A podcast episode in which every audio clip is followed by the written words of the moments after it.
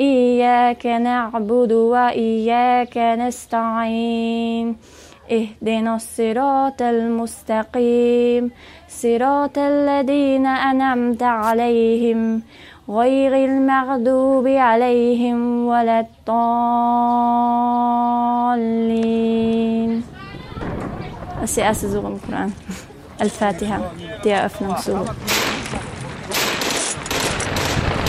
Koran. Al-Fatiha, die Eröffnungssure. خبر من شغل الطريق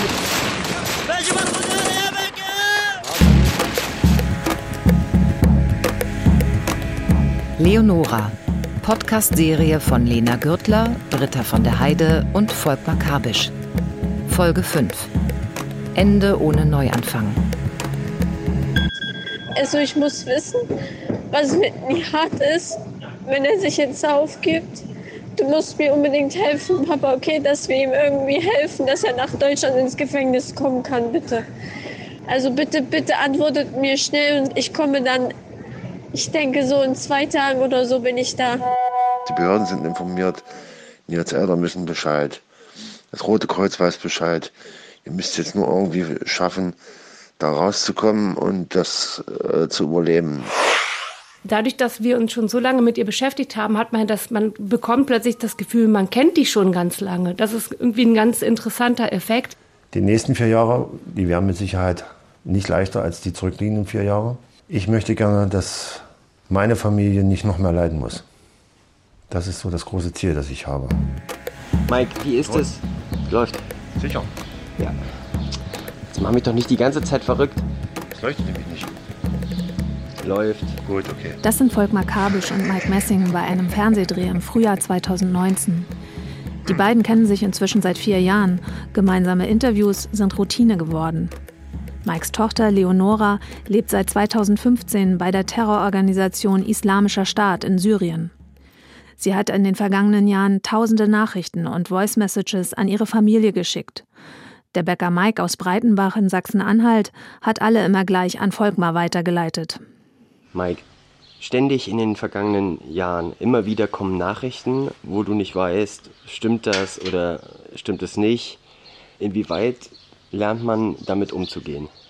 Inwieweit lernt man damit umzugehen? Also mit dem Filter, Ja, dass man genau. lernt, so einen Filter anzulegen. Also du hörst dir das an oder liest es und weißt im Vorfeld schon, dass du sortieren musst. Vieles ist einfach Propaganda oder aus reiner Naivität geschrieben. Vieles ist geschrieben, um uns zu beruhigen, sodass du sortierst. Aber wie ist das, ständig solche Nachrichten zu bekommen, immer wieder das anlegen zu müssen? Ähm, das kann ich dir zeigen, wie das ist. Das würde ich dir mal ganz kurz zeigen. Ich hoffe, das passt jetzt. Ja. Ja, warte. Ja, okay. Okay, Ja. auf. So muss man sich das vorstellen. So fühlst du dich. So ist das in deinem Kopf. Ja, es ist ein Kinderspielzeug, aber so ungefähr fühlt sich das an.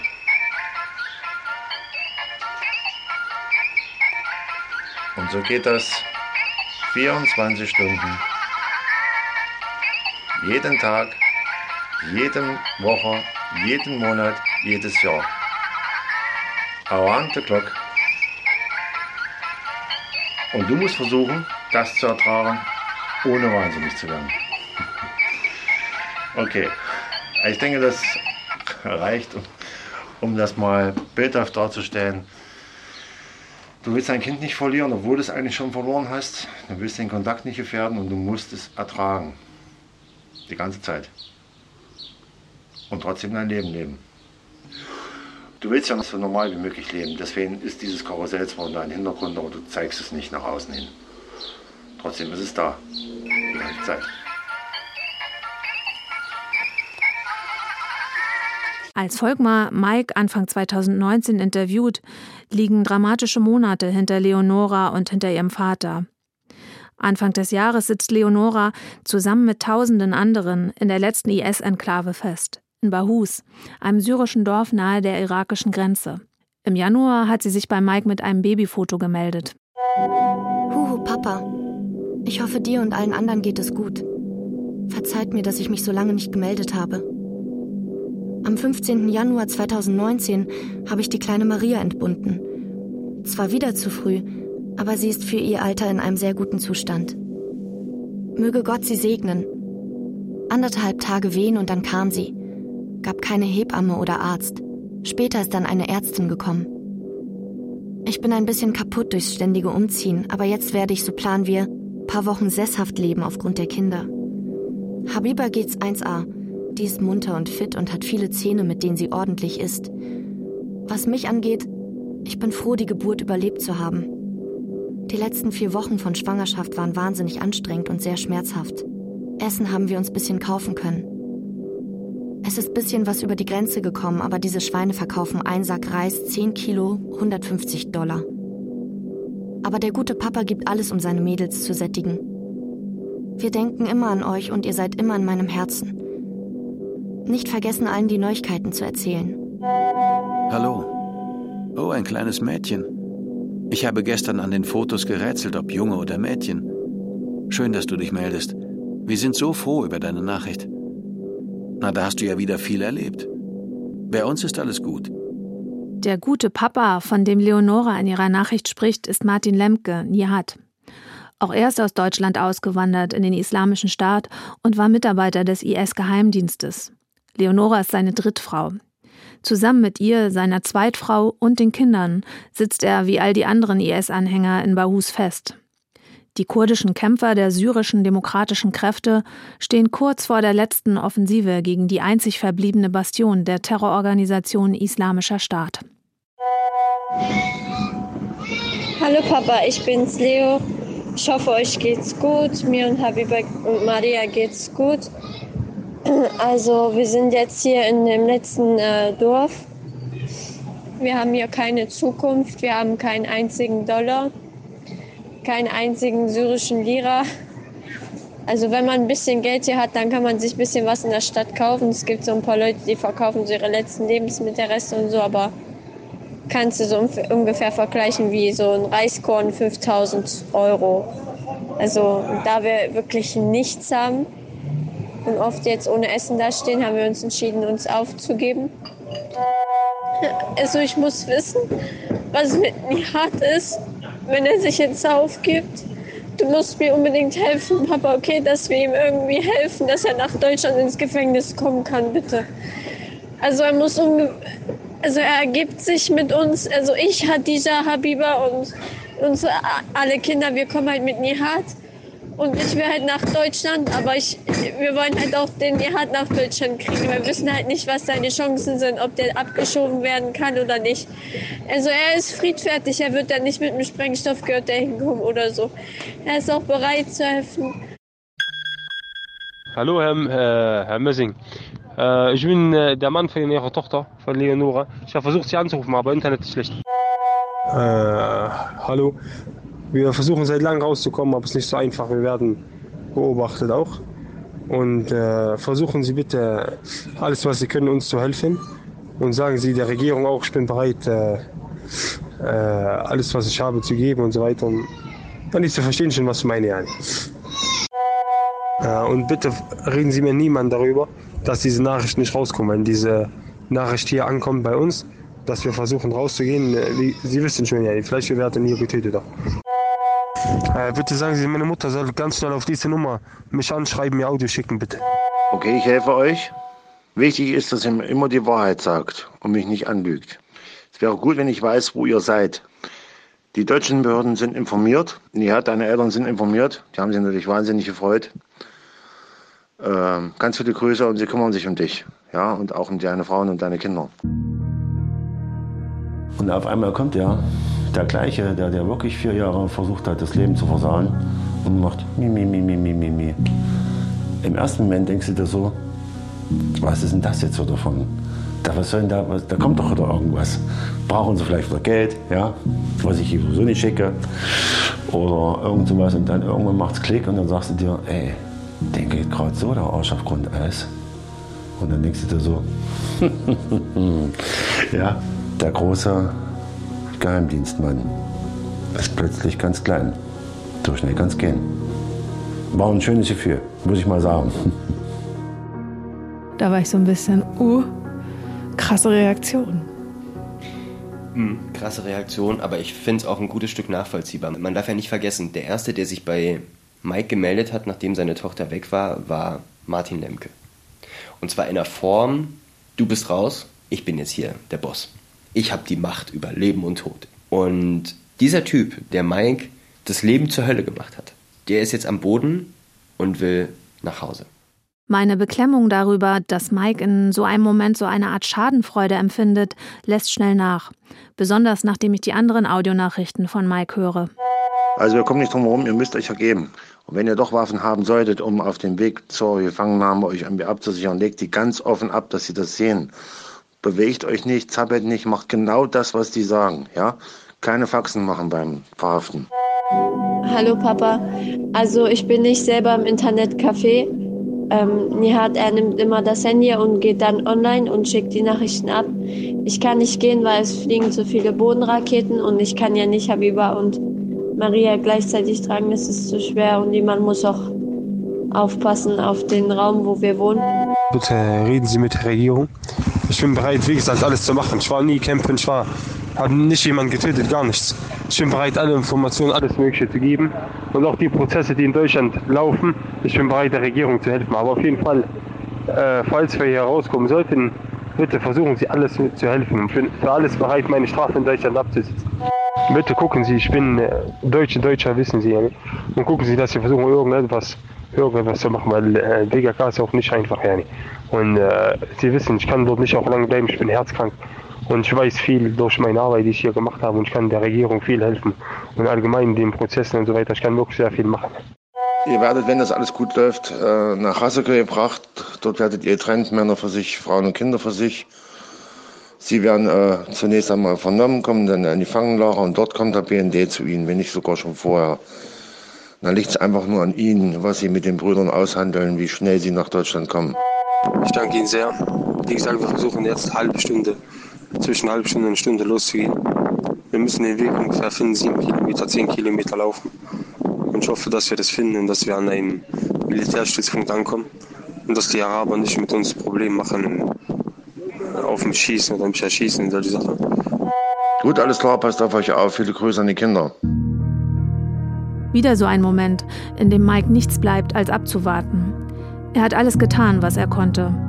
Wie in den vergangenen Wochen, Monaten und Jahren versucht Mike weiterzumachen mit dem normalen Leben.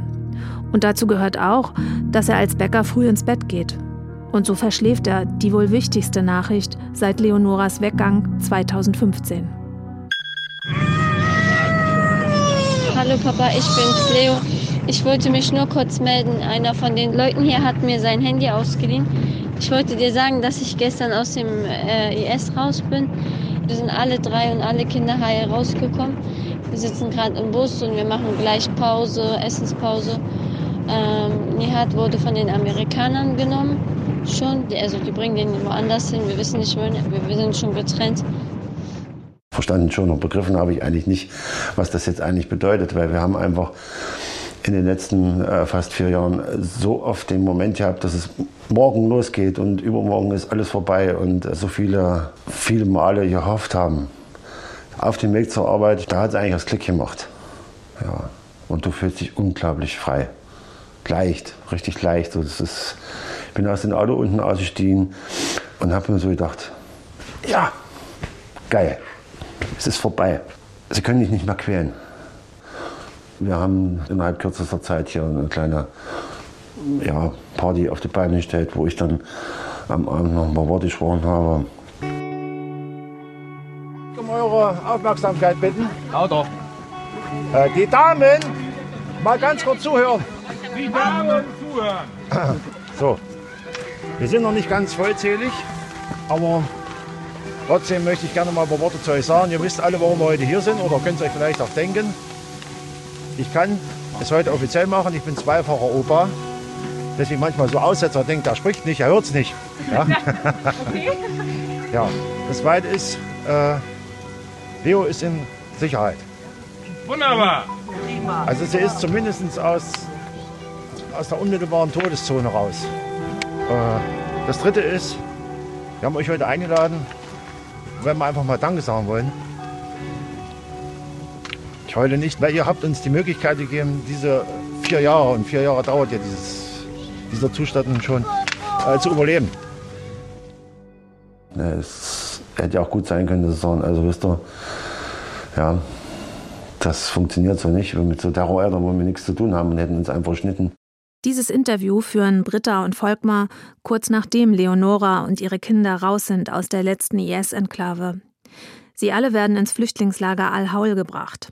Eine Zeltstadt, in der 70.000 Menschen leben, die vor dem IS-Terror flüchten mussten. Dort leben aber auch IS-Anhänger, die von den Kurden gefangen wurden. Leonora, ihre Kinder und die Zweitfrau von Martin Lemke, Khadisha, kommen in den abgetrennten Teil für ausländische IS-Anhänger. Mike erzählt, dass viele aus dem Dorf ihn gefragt haben, wie es weitergeht mit seiner Tochter. Ich kann die erste Sure rezitieren, Al-Fatiha. Ja. Soll ich machen?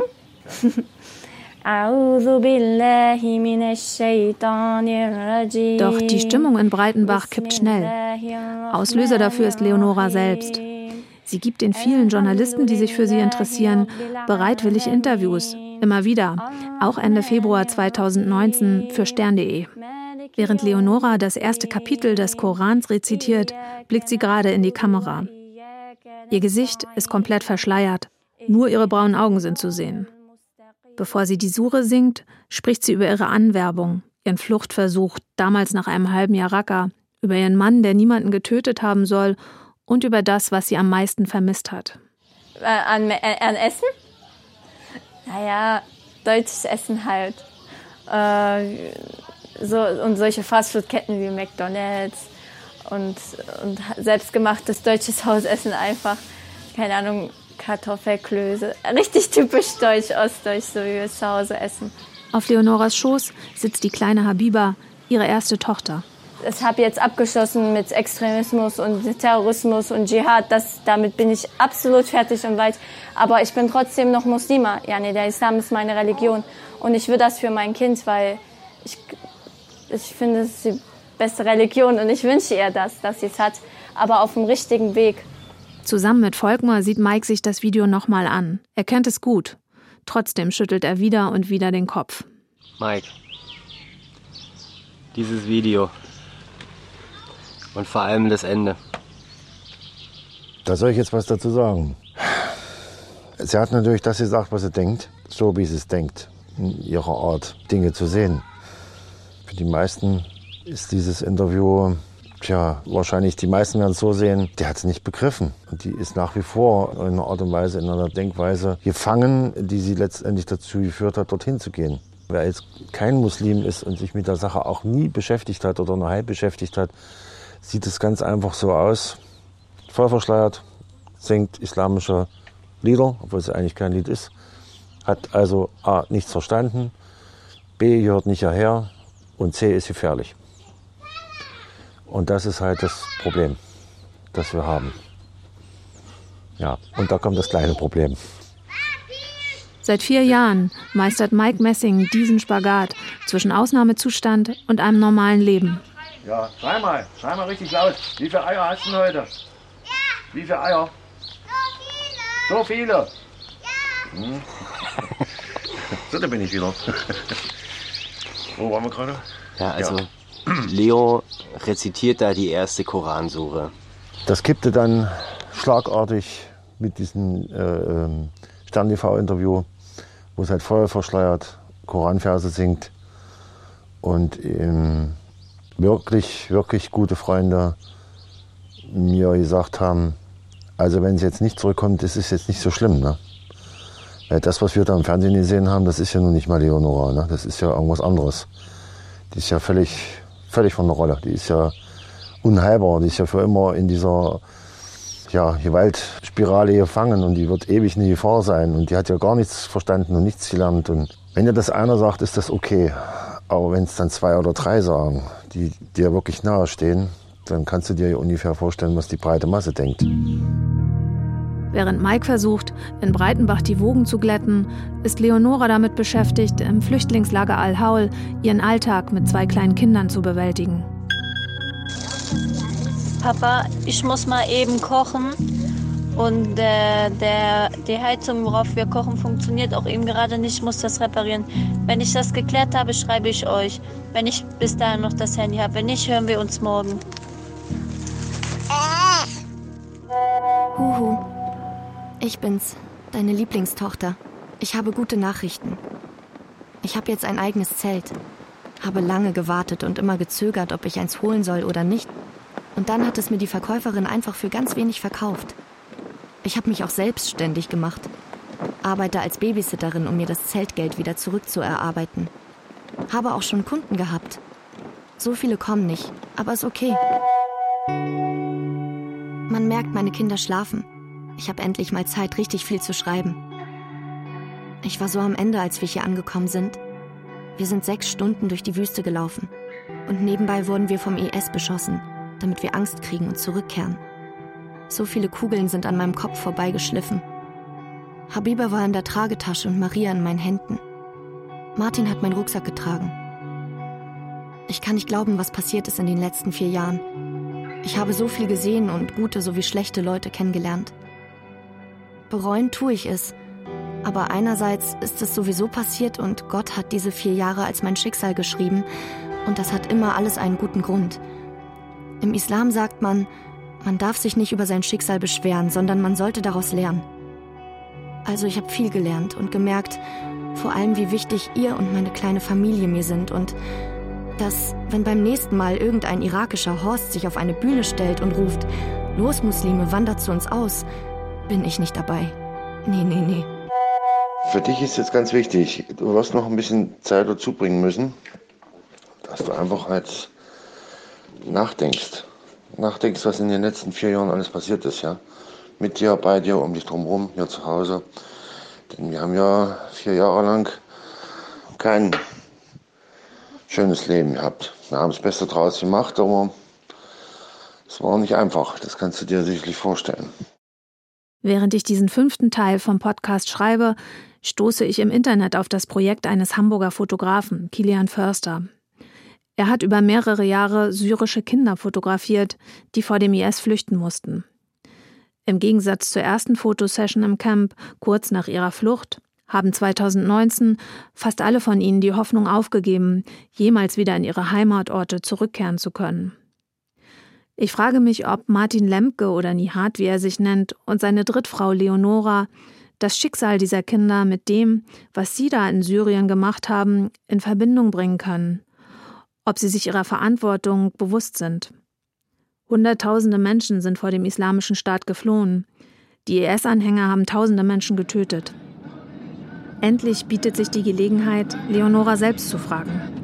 Britta und Volkmar fahren zusammen mit ihrem Kollegen Amir Moussawi im Frühjahr 2019 nach Syrien. Hallo, ich bin Volkmar. Ah, Dein Volkmar. Papa hat mich Ja. angekündigt. Ah, das ist schön. Ja. Hallo, Habiba. Sie hat gerade Chips gekriegt. Chips gekriegt, nicht? Und jetzt hat sie einen roten Mund. Dadurch, dass wir uns schon so lange mit ihr beschäftigt haben, hat man das, man bekommt plötzlich das Gefühl, man kennt die schon ganz lange. Und als ich ihr begegnet bin, hatte ich fast das Gefühl, sie müsste mich ja schließlich auch kennen. So, natürlich hat die mich ja noch nie gesehen und wusste bis dahin gar nicht, dass es mich gibt. Und sie dann wahrhaftig zu treffen, war total interessant, dieser Moment, weil ich mich auch die ganze Zeit gefragt habe, oder was wir uns sowieso schon die ganze Zeit fragen, wie geht sie eigentlich mit der Gesamtsituation um? Wie tickt sie eigentlich wirklich? Ist sie jetzt naiv und unreflektiert oder ist sie vielleicht auch ein bisschen strategisch? Und das war so interessant, weil ich gemerkt habe in dieser ganzen Situation, als wir uns trafen, dass ich versucht habe, das immer abzuchecken. Aber die richtige Antwort habe ich auch noch nicht gefunden. Ja, seit dem ersten Tag, seitdem du weg bist, bin ich mit deinem Papa in Kontakt. Übrigens, heute auf den Tag, vor vier Jahren hat er dich das letzte Mal gesehen. Heute auf den Tag, vor vier ja, Jahren. Stimmt, heute.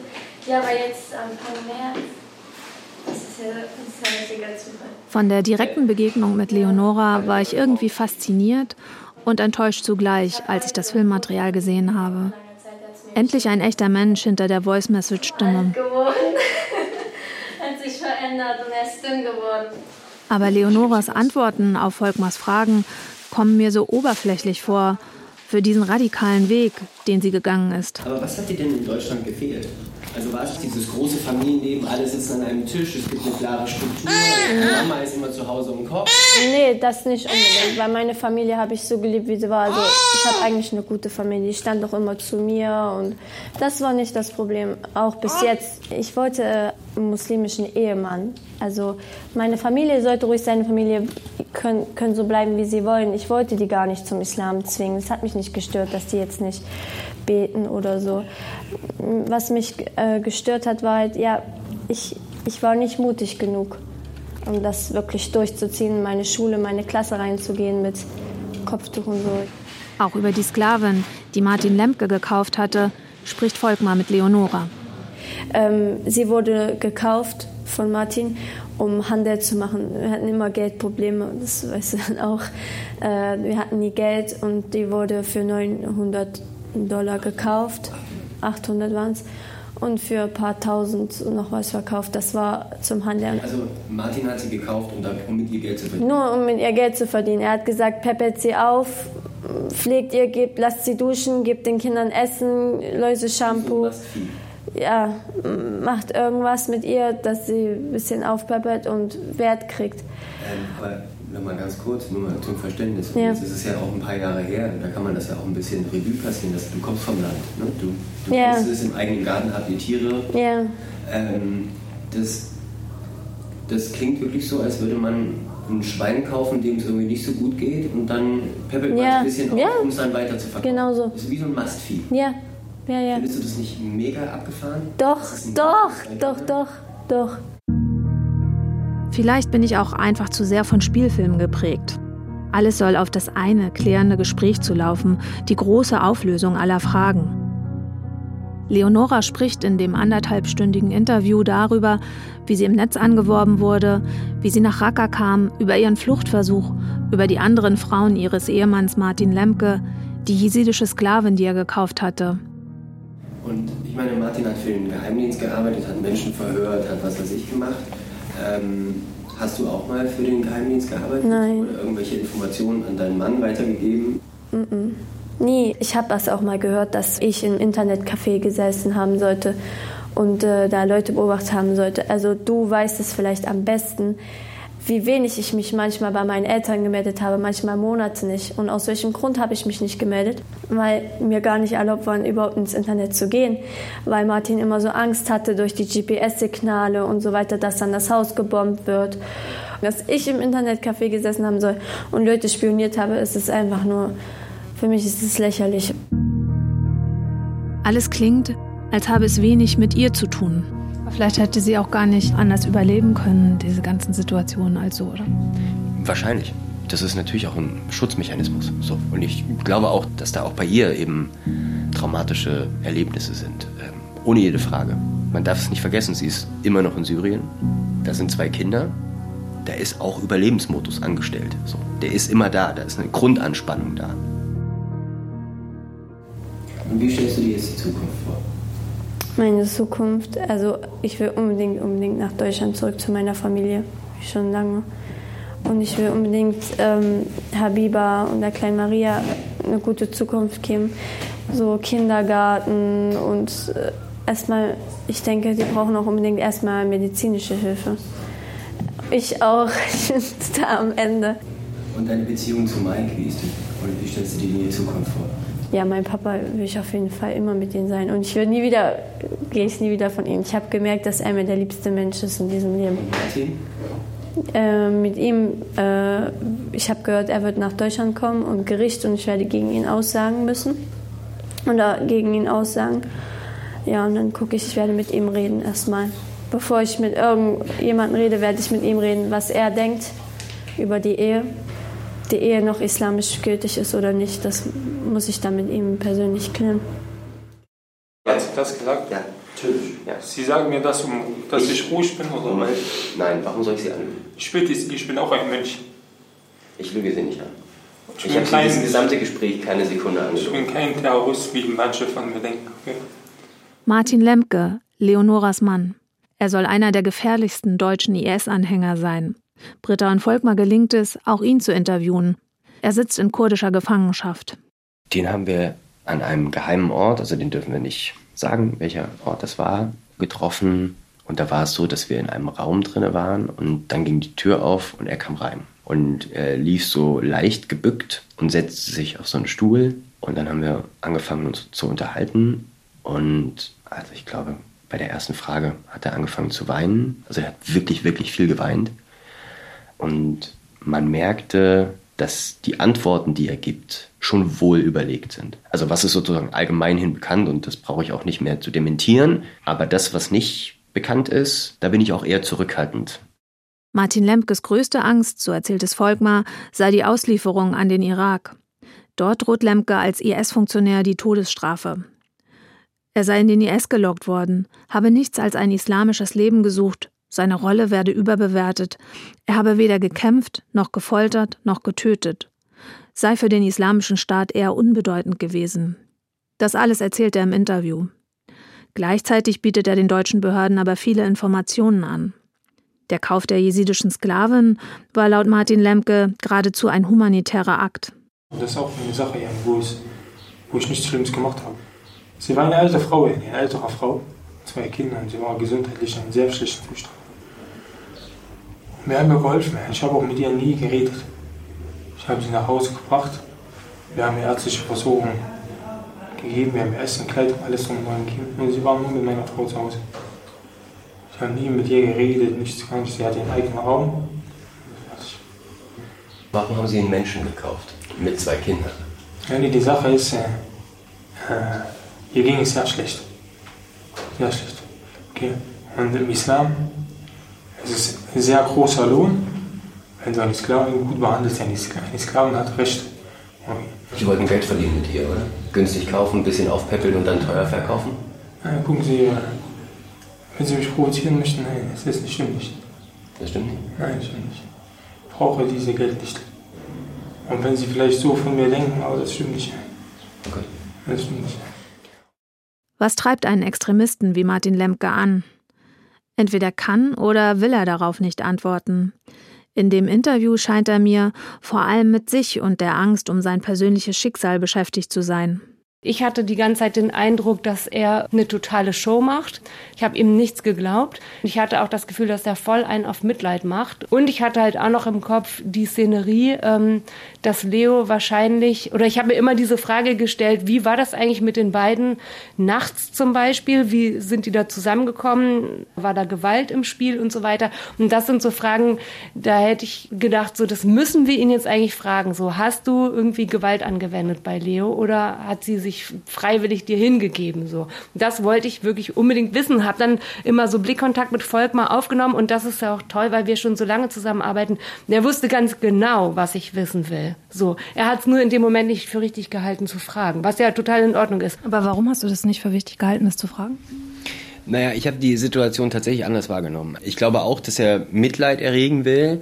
Ich habe aber das sehr, sehr viele Weinen mindestens zum Teil ihm abgenommen. Und in dem Fall war das für mich als derjenige, der die Fragen stellt und dieses Gespräch sozusagen leitet und führt, so eine Situation, wo ich gesagt habe, okay, hier kann ich nicht weiter.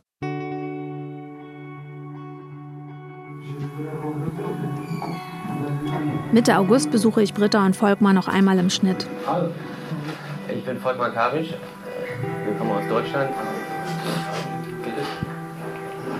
Ja, ist schwer. Wir haben großen psychischen Druck. Mit Katha Hauke Kleinschmidt sitzen sie an der Doku für die ARD, die Anfang September laufen soll. Ja, Sie wissen ja, wo ich herkomme. Ich habe in Leipzig einen friedlichen Islam gelernt. Ich war weit weg von Extremismus und solche Sachen. Der Arbeitsdruck ist gerade bei allen hoch. Ein Film, ein Buch, ein Artikel in der Zeit, der NDR Info Podcast über die Geschichte von Mike Messing und seiner Tochter Leonora. Dabei hatte Mike oft über den Presserummel geklagt und über die Journalisten, die seine Tochter als Terrorbraut bezeichnet haben. Und jetzt frage ich mich so, also ob wir nicht nochmal Vorschub damit leisten mit dem, was wir hier tun, dass das im Grunde, wenn Leonora jemals zurückkommt, viel, viel schwieriger wird für sie, weil sie derart nochmal in, in die Öffentlichkeit äh, gerückt wird durch das, was wir hier tun. Die Familie ist da ganz entschieden die sagen, es wird ohnehin passieren, wenn sie jetzt beispielsweise zurückkommt, oder man hat es ja gesehen, als sie aus dem IS raus ist, dann hat äh, ihr Fall weltweit Schlagzeilen gemacht. Und die machen sich keine Illusion, dass es, wenn sie zurückkommt, wieder zu einem größeren Medienauflauf kommen wird. Und sie glauben das durch diesen Film und alle anderen Veröffentlichungen, die an der Wahrheit am nächsten liegende Erzählung äh, möglich ist, einfach auch durch diese tiefe und lange Zeit der Beobachtung. Und deshalb glaube ich schon, dass das das Bild, das die Menschen in der Umgebung, aber auch äh, Kollegen haben von ihr und äh, der Situation verändern wird. Noch sitzen Leonora und ihre zwei Kinder, Habiba und Maria, im syrischen Flüchtlingslager Al-Haul. Maria, die erst neun Monate alt ist, muss dort immer wieder ins Krankenhaus, weil sie Durchfall hat und hohes Fieber. Die Bundesregierung hat sich noch nicht entschieden, wie sie mit deutschen IS-Anhängern wie Leonora Messing und ihren Kindern umgehen will. Es sind wohl 100 Erwachsene und 200 bis 300 deutsche Kinder in Camps in Syrien und im Irak. Die Kurden wollen die Deutschen loswerden. Sie müssen schon so viele Menschen in den Camps versorgen. Andere Länder wie Schweden oder Russland haben bereits Kinder und Frauen zurückgeholt. Und mitten in die letzte Phase der Produktion platzt im August 2019 diese Nachricht. Erstmals haben Vertreter des Konsulats heute Kinder aus Syrien nach Deutschland geholt. Drei Waisen und ein schwerkrankes Kind. Bundesaußenminister Maas kommentiert das persönlich vor versammelter Presse. Es ist sehr erfreulich, dass äh, vier deutsche Kinder, die sich bisher in Nordsyrien in Gewahrsam befunden haben, heute das Land verlassen konnten. Und wir werden uns äh, dafür einsetzen, dass auch weitere Kinder Syrien verlassen können. Worüber Heiko Maas nicht redet, es gibt bereits Gerichtsentscheidungen, die darauf dringen, dass die Bundesregierung besonders schutzwürdige Kinder aus den Flüchtlingslagern in Syrien holt. Wann Leonora und ihre Kinder zurück nach Deutschland kommen, ist unklar. Offen ist auch, ob Leonora dann ins Gefängnis muss, weil sie einer terroristischen Vereinigung angehört hat. Mike, ihrem Vater, bleibt wie schon so oft in den vergangenen Jahren nichts als abzuwarten. Ich wünsche mir, dass wir sie noch mal treffen. Und wenn dieses Treffen stattfindet, wird es dann in Syrien sein, weil sie ja in diesem Lager noch sitzt. Ähm, oder wird sie vielleicht schon wieder in Deutschland sein? Und natürlich ich möchte sie unbedingt wieder treffen. Wir hatten zwar diese kurze Möglichkeit des Gesprächs, aber da waren wir ja total eingekesselt, was das Zeitfenster angeht. Deswegen, wir müssen sie noch mal wieder treffen und vieles mit ihr besprechen. Habe ich noch was vergessen zu fragen? Was euch jetzt beide zusammen betrifft? Ja, wir überlegen, wie, ge wie geht es mit uns weiter? Wie, wie geht es mit diesem ganzen Projekt weiter, wenn ja. der Film einmal und der Podcast und das Buch einmal in der Welt ist? Eine Frage, die ich mir wirklich stelle.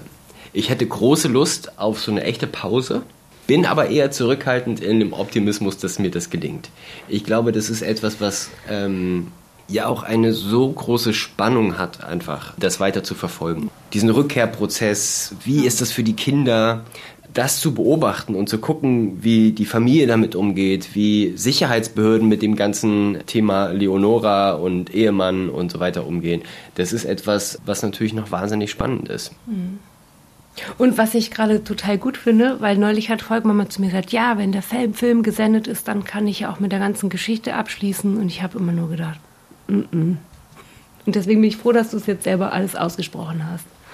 Das finde ich sehr gut. Für mich gibt es noch einen spannenden Punkt, der zur Fortsetzung dieser Geschichte von Mike Messing und seiner Tochter Leonora zählt. Welchen Effekt haben die ARD-Doku von Britta und Volkmar, der in der Infopodcast und auch das Buch über Mike und Leonora? Erfüllt sich die Hoffnung der Familie, dass durch diese Erzählungen so viel Wahrheit wie möglich über die letzten vier Jahre an die Öffentlichkeit gelangt. Und wie wirkt sich das aus auf die Menschen in Breitenbach? In der Geschichte von Leonora und Mike gibt es auf viele Fragen keine Antworten, kein Schwarz-Weiß, kein nur gut oder nur böse. Vieles scheint irgendwie unvereinbar. Doch Mike Messing bringt es zusammen, immer wieder. Selbst in Momenten größter Wut hört er nicht auf, um seine Tochter Leonora zu kämpfen. Hallo, mein liebes Kind. Eigentlich wollte ich dir ja jetzt mal so eine richtige Ansage machen. Auch mal eine richtige. Aber wahrscheinlich bist du einfach auch viel zu überfordert von den Ereignissen der letzten Wochen und Monate. Deswegen spare ich mir das. Ich möchte bitte, dass du mir jetzt ganz genau zuhörst. Ich werde kein betone das nochmal, kein Geld schicken. Ich kenne das Lager, wo du bist. Ich weiß, was dort los ist. Es ist nicht das Paradies auf Erden. Es ist nicht so schön wie damals in Raqqa, als alles noch gut war. Aber ihr seid in Sicherheit. Ihr habt dort zu essen. Nicht viel, aber ihr habt was zu essen. Damit müsst ihr klarkommen. Ja?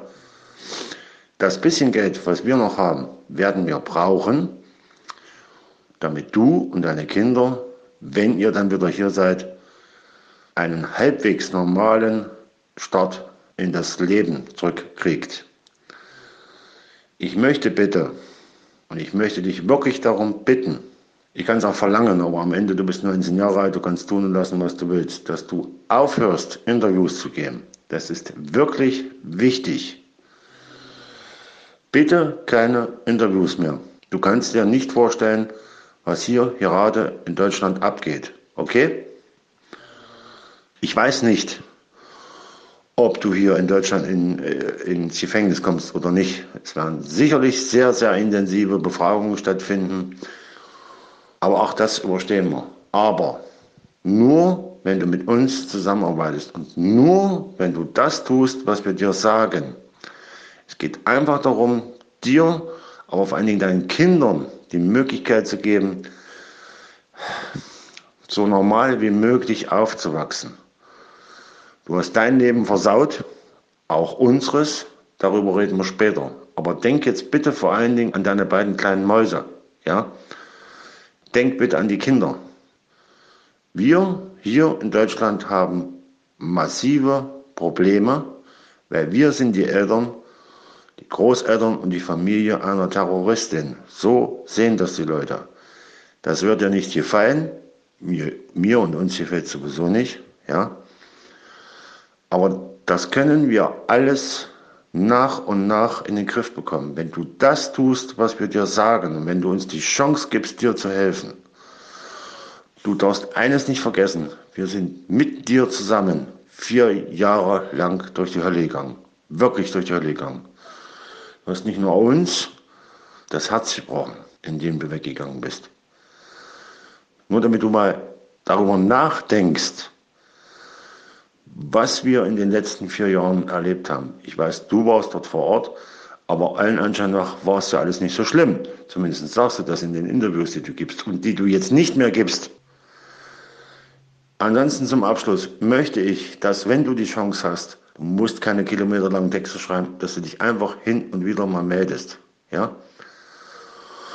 Ja, das eigentlich jetzt. Ich bin wirklich, wirklich, wirklich, wirklich wütend. Richtig wütend und stinkesauer, dass du immer noch glaubst, es ist alles schick und schön und ich muss einfach mich nur bei Papa Mike melden und dann setzt er sich aufs Pferd und dann wird er alles richten. Es gibt kein Pferd, das nach Syrien reitet. Gibt es nicht.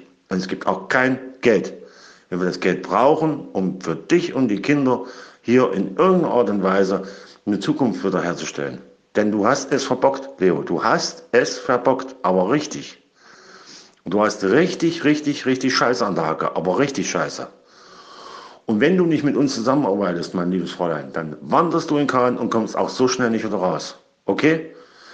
Ich denke, du hast das alles verstanden und du, glaub mir, noch ein so eine Nachricht wegen Kohle. Ich fass durch den Telefonhörer und da gibt's so ein paar hinter die Ohren, dass du nicht so schnell wieder aufstehst. Ich habe die Fotos von dir gesehen, ich habe die Videos gesehen. Du siehst aus wie eine 80-Jährige. Und das tut mir so weh.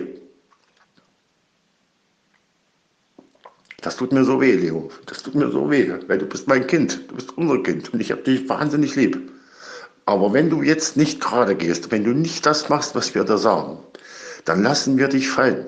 Glaub's mir, weil wir einfach keine Kraft mehr haben. Wir haben vier Jahre lang gekämpft. Vier Jahre lang gekämpft. Mit dir und für dich. Und wir haben vier Jahre lang gerade so unser Leben hingekriegt. Aber auch nur gerade so. Das kannst du mal glauben. Es war wirklich die Hölle. Wir haben dir das wirklich nie gesagt, wenn wir, wenn wir dich einfach nicht verlieren wollten. Und wir wollen dich auch jetzt nicht verlieren. Wir wollen, dass du wieder ein Teil unserer Familie wirst. Aber das funktioniert nur, wenn du wirklich das machst, was wir dir sagen. Ich verspreche dir, du hast tatsächlich eine Chance aber auch nur eine. Und wenn du das verboxt, Leo, wenn du das wieder verboxt, weil du irgendeine Fantasie im Kopf hast oder, oder irgendeine Idee oder irgendeine Abmachung mit irgendwelchen anderen Idioten, die jetzt schon hier in Deutschland sind, dann können wir dir nicht mehr helfen und dann werden wir dir auch nicht mehr helfen. Und da kannst du hier vom Durchstehen und bitterlich Tränen weinen, das Tor bleibt zu. Ganz einfach. Weil es ist unser Leben. Verstehst du? Unser Leben. Ich war genau einen Monat, einen Monat glücklich verheiratet mit der Frau, die ich wirklich geliebt habe. Und dann hast du angefangen, diese Scheiße zu machen und bist einfach abgehauen. Und hast uns hier zurückgelassen in tiefsten Elend. Ja? Es tut mir wahnsinnig leid, dass ich dir das jetzt mal so knallhart sagen muss. Aber du musst endlich wach werden. Du musst wach werden und begreifen, was hier los ist und was du gemacht hast. Es ist nicht alles Friede, Freude, Eierkuchen. Und das alte Leben, das du zurück willst, gibt es nicht mehr. Es ist vorbei. Verstehst du mich? Wir haben dich wahnsinnig lieb und ich freue mich unglaublich auf meine beiden Enkelkinder. Wirklich. Aber es liegt an dir. Es liegt jetzt zu 100 Prozent an dir, Leo. Es tut mir wahnsinnig leid, dass ich das alles jetzt so wirklich ähm, brutal rübergebracht habe, aber wahrscheinlich musst du mal so eine Ansage kriegen. Ja? Damit du mal wach wirst und nachdenkst. Denk bitte darüber nach, was hier passiert ist in den vier Jahren. Ja? Wir lieben dich, wir freuen uns auf dich, wir werden dir helfen, aber nur, wenn du dir helfen lässt. Wenn du das nicht machst, liebe kleine Leo Maus, dann ist es vorbei dann hast du nicht nur dein altes Leben verloren, sondern auch deine Familie. Okay? Also, denk an das, was ich dir gesagt habe. Pass auf dich auf, pass auf die Kinder auf. Helfen kann ich dir nur, wenn du dir helfen lässt. Mach's gut, Kleine, und melde dich, ja?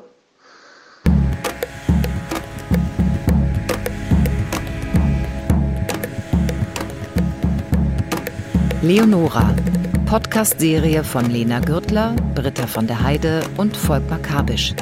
Mitarbeit Amir Moussaoui. Es sprachen Maria Magdalena Wazinska, Achim Buch, Teuni Runke, Julian Greis, Anna-Maria Kurizowa und Lena Gürtler. Technische Realisation Christian Alpen, Joachim Henning, Angelika Körber und Alisa Wisotzki. Regie Nikolai von Koslowski. Redaktion Thilo Guschas. Eine Produktion des Norddeutschen Rundfunks 2019.